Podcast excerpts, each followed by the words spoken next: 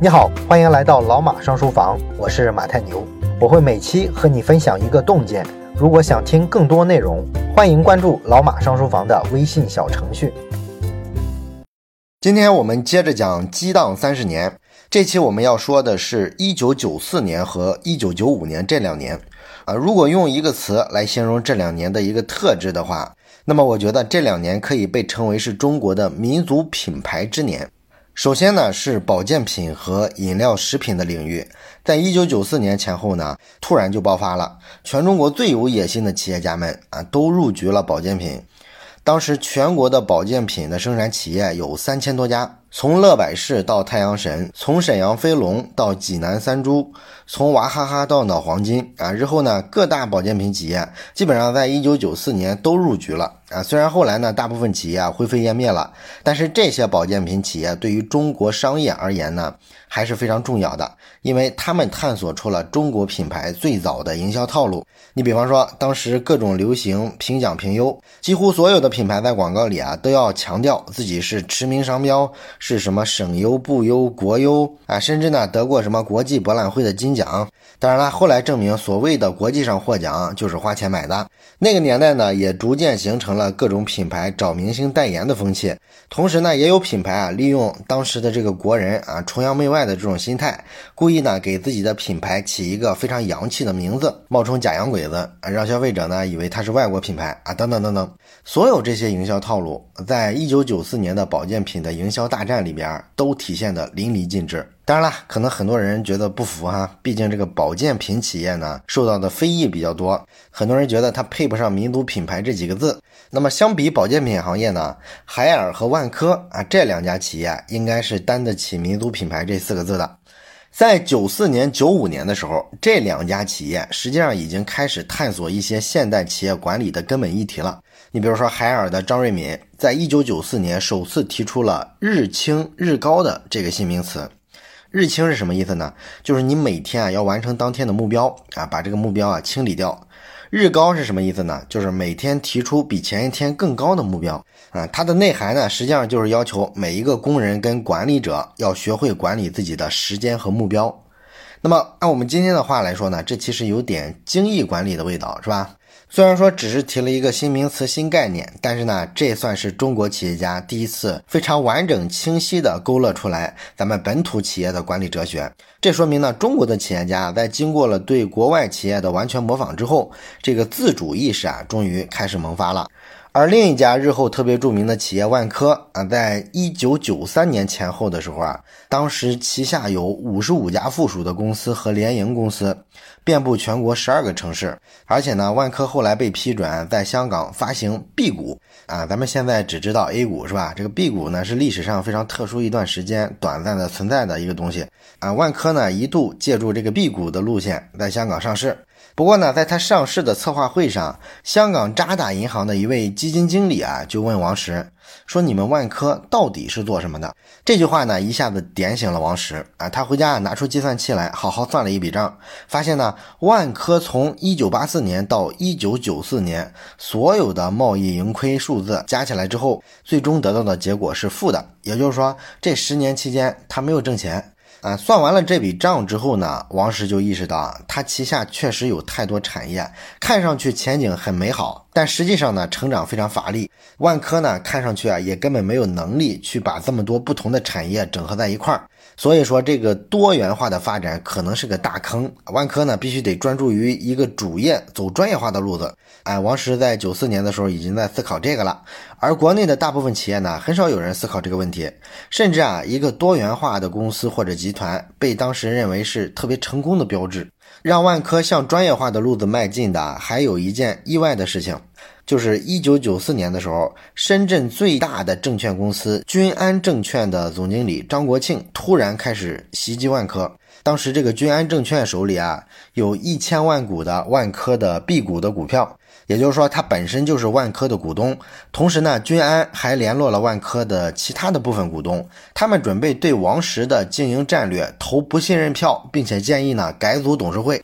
这是中国企业史上股东和董事会的第一次直接的对抗。哎，这件事儿呢被称为是君万事件啊，跟后来的这个宝万之争啊还是有点像的。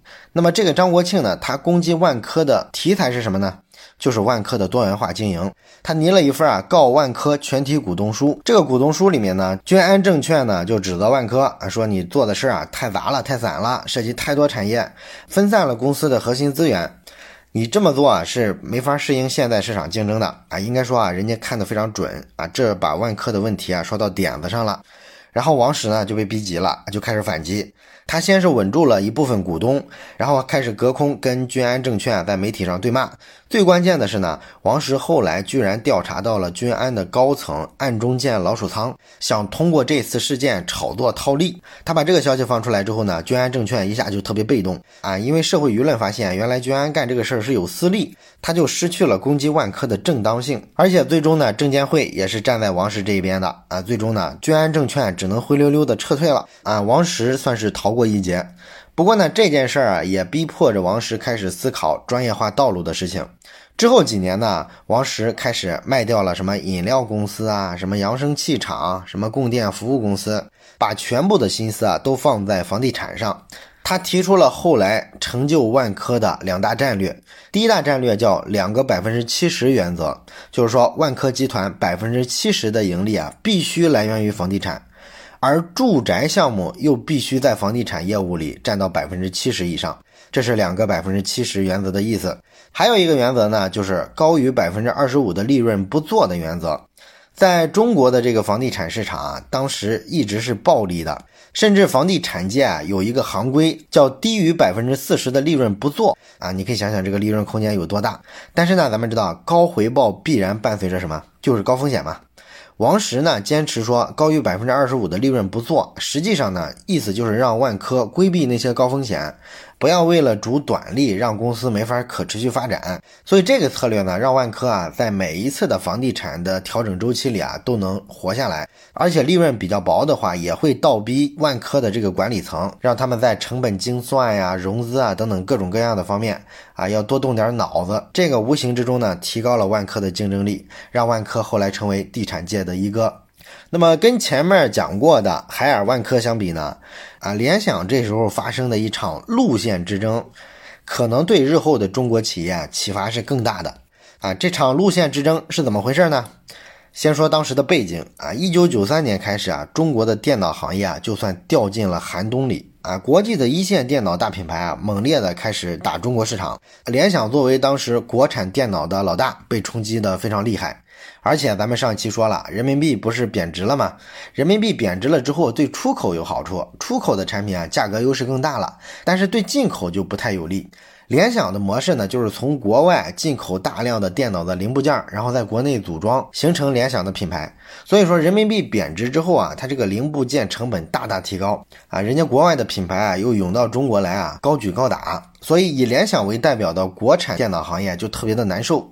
一九八九年前后呢，国产电脑当时在全国的市场占有率是百分之六十七，到了一九九三年的时候啊，就降到了百分之二十二，可以说被打得溃不成军了。那么在这个背景底下，就发生了著名的柳倪之争啊。柳当然指的是柳传志了，倪呢指的是倪光南，他呢是联想汉卡的发明人，也是联想的总工程师，一直被视为是联想的高科技的一个象征性的人物。那么，一九九四年前后呢，为了应对这种内外交困的形势，倪光南就决定啊，要为联想创造新的技术制高点啊。他选的这个方向呢，就是做芯片。当时的这个国际市场上，电脑芯片主要是英特尔之类的这种美国高科技公司把持着，基本是一个垄断的态势。如果说联想能在这个领域获得突破的话，那确实有可能啊，一举确立在全球电脑产业里的这个地位。那么，为了做成这事儿呢，倪光南当时奔波于上海啊、香港啊等等不同的地方啊，大量的开始吸收人才，而且成立了一个联海微电子设计中心。哎，他的这套设想呢，后来被称为是中国新工程。听上去啊，这个计划还是非常的庞大，有的是想象的空间。所以呢，像什么中科院呀、电子工业部啊，都非常热切的回应倪光南的这个想法。甚至呢，中科院和电子工业部啊，还承诺可以由联想牵头，组织那些有实力的计算机企业一起参与，制定一个国家投资计划。你看，这都得到上层建筑的认可了，对吧？但是呢，倪光南的这个方案呢，却遭到了柳传志的激烈反对。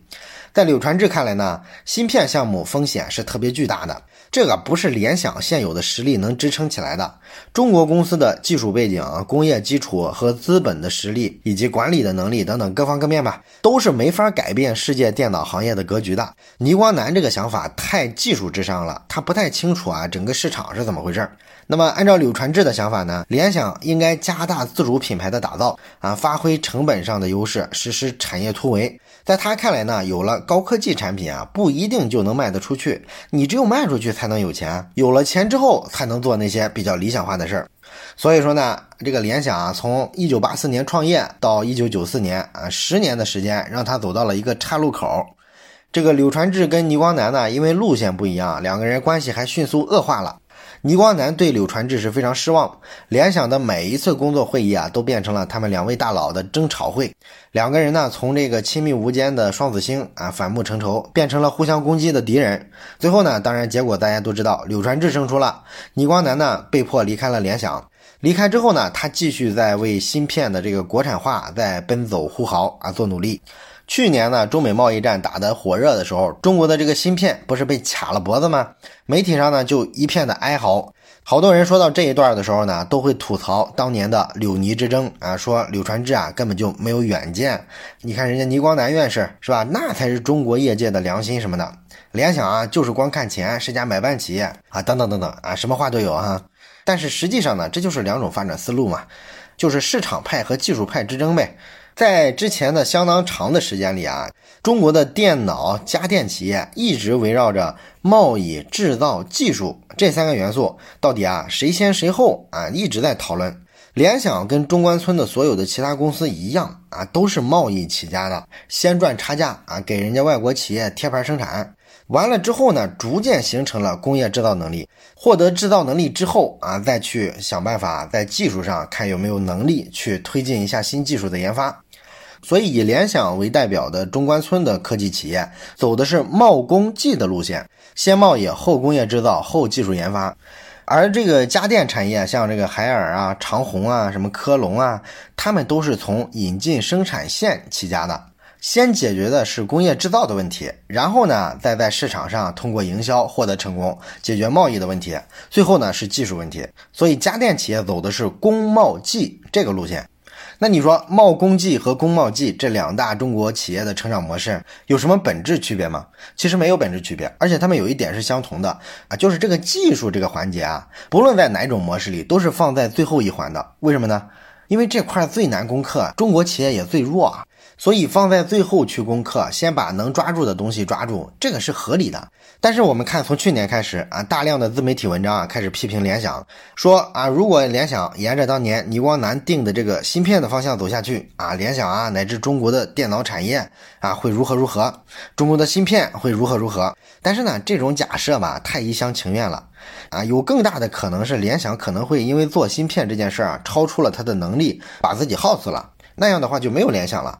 你就想一件事儿，中国今天靠举国之力啊，都搞不太定的一件事儿，你为什么会寄希望于二十年前的中国，二十年前的联想，它能搞定呢？你为什么认为当年那个决定就能让我们今天一飞冲天，就能让我们今天以完全不同的姿态去面对美国人？这不太可能嘛，对吧？你要这么想，就有些太文艺青年式的浪漫了。历史呢，也不会有如果和假如。那么真实发生的事情呢，就是柳传志把联想带到了一个中国的电脑企业从没有达到过的高度。柳传志呢，作为一个企业家啊，考虑的必然是在活下来的前提下，用最优化的成本结构去做能做到的事儿。这是本分，啊，他不太应该受到这种马后炮式的道德责难。那么完成了路线之争之后的联想呢，在柳传志的带领下，一九九五年呢打了一场民族品牌保卫战啊。当然了，一九九五年的这场民族品牌保卫战呢，不只是联想参与了，各行各业的本土品牌啊也都加入了这场战斗，开始反击外资品牌。那么中国企业克敌制胜的法宝是什么呢？就是成本优势。当时柳传志甚至命令杨元庆必须把成本降下一半来。然后呢，这个团队居然做到了。做到了之后呢，他们就推出了中国的第一款经济型的电脑，就是在保证同等性能的前提下，比跨国品牌啊便宜百分之四十到五十。那么打价格战有没有用呢？当然有用了。一九九五年的七月啊，在这个个人电脑的销售上排中国前十大的公司里，联想是位列第五，也是唯一入榜的民族品牌。那么降了价之后呢，中关村也有一些其他的电脑企业嘛，他们在联想的这个带动之下呢，原先大家觉得自己品牌搞不下去了，又转头回去给外国的牌子做贴牌生产了。但是看到联想跟外资企业正面怼之后，他们好多企业呢重新开始打民族品牌，加入了这场战斗。到一九九五年的年底的时候啊，再调查这个最受消费者喜爱的品牌，排名前两位的是联想和长城，第三名才是这个 IBM。那么前十位呢，中国的品牌啊占到了六个啊，可以说不到一年的时间里就变天了。而在冰箱跟洗衣机这两大行业呢，海尔啊是两线作战。张瑞敏呢也知道这个技术跟质量上，你想胜过松下、三洋这些日本公司啊是非常难的，啊，比较可行的就是搞价格战，所以呢，海尔也加入了价格战的这个队伍，而且呢，海尔在这个过程中呢，逐渐找到了一些差异化的竞争策略啊，比如说当时他们就推出了星级服务这个策略，对外宣布呢，哎，用户永远是对的啊，并且在大中城市啊开始招聘大量的售后服务人员。确保买海尔的家电呢，能够得到非常快的这种安装啊、维修的服务。这个呢，咱们知道日后成了海尔的核心竞争力。然后就是电视行业啊，也很快出现了降价潮。一九九五年呢，国内的彩电啊，当时这个进口关税从百分之三十五点九降到了百分之二十三。这个跨国公司啊，看到关税降了之后啊，就特别兴奋。啊，日本的松下直接放出狂言啊，不惜花三十亿美金也要占领中国彩电市场的绝对份额啊！他想垄断中国市场。跨国公司高举高打之后呢，国产的彩电销售额就持续的低迷。你比如国产彩电的老大长虹，当时这个库存已经到了一百万台，总价值超过二十亿。他们每个月都在建新的仓库放电视机。从这里我们就能看出来，国产的电视机行业面临的是一个多么凶险的局面。实在是卖不出去，不然谁愿意放库存呢？对吧？基本上呢，面对的情况呢，就是无路可退。所以呢，长虹的掌门人啊，倪润峰，他决定呢，当一回价格杀手，用国产品牌的价格优势拼掉这些洋品牌的品牌优势。那么要拼掉对方的品牌优势，倪润峰认为呢，国产彩电最起码应该便宜百分之三十以上，这就是一条决战断线了。但是当时的长虹彩电，它这个毛利大概是百分之二十五左右。你要大幅降价百分之三十的话，那不就无利可图了吗？倪润峰呢，日后啊回忆说，哎，他那一阵啊，天天思考这个问题，算来算去，最后得出一个结论啊，不降价不行，人家打到门口了，不抵抗也是死，那还不如抗争一波了，万一能活下来呢？所以呢，很快啊，长虹在全国六十一个大中城市的一百五十家大型商场里啊，推出了大幅度的降价销售活动，降价的幅度呢，到了百分之十八到百分之三十，甚至呢，为了吸引媒体的眼球啊，增加点炒作的话题，倪润峰啊，还亲自冲到了销售第一线，亲自当营业员。长虹彩电当时这个宣传册上印着这么一句话，说凡是国外的产品有的功能我们都有，凡是国外产品具备的品种我们都具备，凡是国外产品提供的服务我们都提供。但是在同等功能、同等质量之下，我们的价格比国外产品低百分之三十。你看这个价格战就很直接了，对吧？那么在长城的带领之下呢，彩电行业啊，很快啊就陷入了一波降价的风暴里面啊，什么康佳呀、TCL 啊，都大幅度的开始降价。那降价有没有效果呢？太有效果了！到一九九六年底的时候，全国的这个彩电市场上，长虹、康佳、TCL、熊猫这些国产品牌啊，占到了百分之七十一点一的市场份额。这个民族品牌取得了跟外资对抗上的绝对胜利。当然了，日后呢，大家谈这场价格战的时候啊，很多时候都说：“哎呀，这是无序的竞争，这是过分的削减这个行业的利润。”但其实呢，价格战啊，它是有很多好处的。你比如说，它首先是一次残酷的行业大洗牌。在这次降价潮之前，国内各个省都有自己的彩电厂。当时全国有六十多个地方性的彩电品牌啊，大家呢都各据一方啊，小富即安，也没有想法做大。但是行业的头部企业都降价的情况下，大多数的这种小品牌，因为你这个成本压不下来，所以都死了。最终呢，这个整个的彩电业就进入到五六家大公司瓜分市场的时代。这个呢，其实是一个成熟行业的一个常态啊，也就是说呢，价格战会倒逼一个行业的成熟。所以整体来说呢，中国企业史的研究者都会把1995年这场大商战称为是中国民族工业收复失地的诺曼底战役。从这年之后呢，中国的本土品牌第一次可以直面外国品牌的竞争，不落下风。那么关于后面的故事呢，我们下期啊接着聊。这期节目的最后呢，我再通知一个活动信息。马上不是双十二要到了吗？咱们老马上书房呢再次推出一个重磅的优惠活动，就是从十二号的中午十二点到十五号，哎，这期间呢，凡是购买一年会员卡的朋友呢，加老马小助手的微信，就可以额外再领三个月的会员；买两年的会员卡的朋友呢，可以额外的领半年的会员。注意啊，是实体的会员卡。那么我翻译一下这个活动的意思啊，就是相当于你双十二期间买会员，买一年的能听十五个月的书，买两年的呢能听三十个月的书。下单之后呢，额外送的部分找小助手要就是了。所以呢，有些没有赶上上次双十一活动的朋友啊，可以在双十二期间下单，还是比平时划算一些的。好的，本期的内容就到这里，感谢你的收听，咱们下期再见。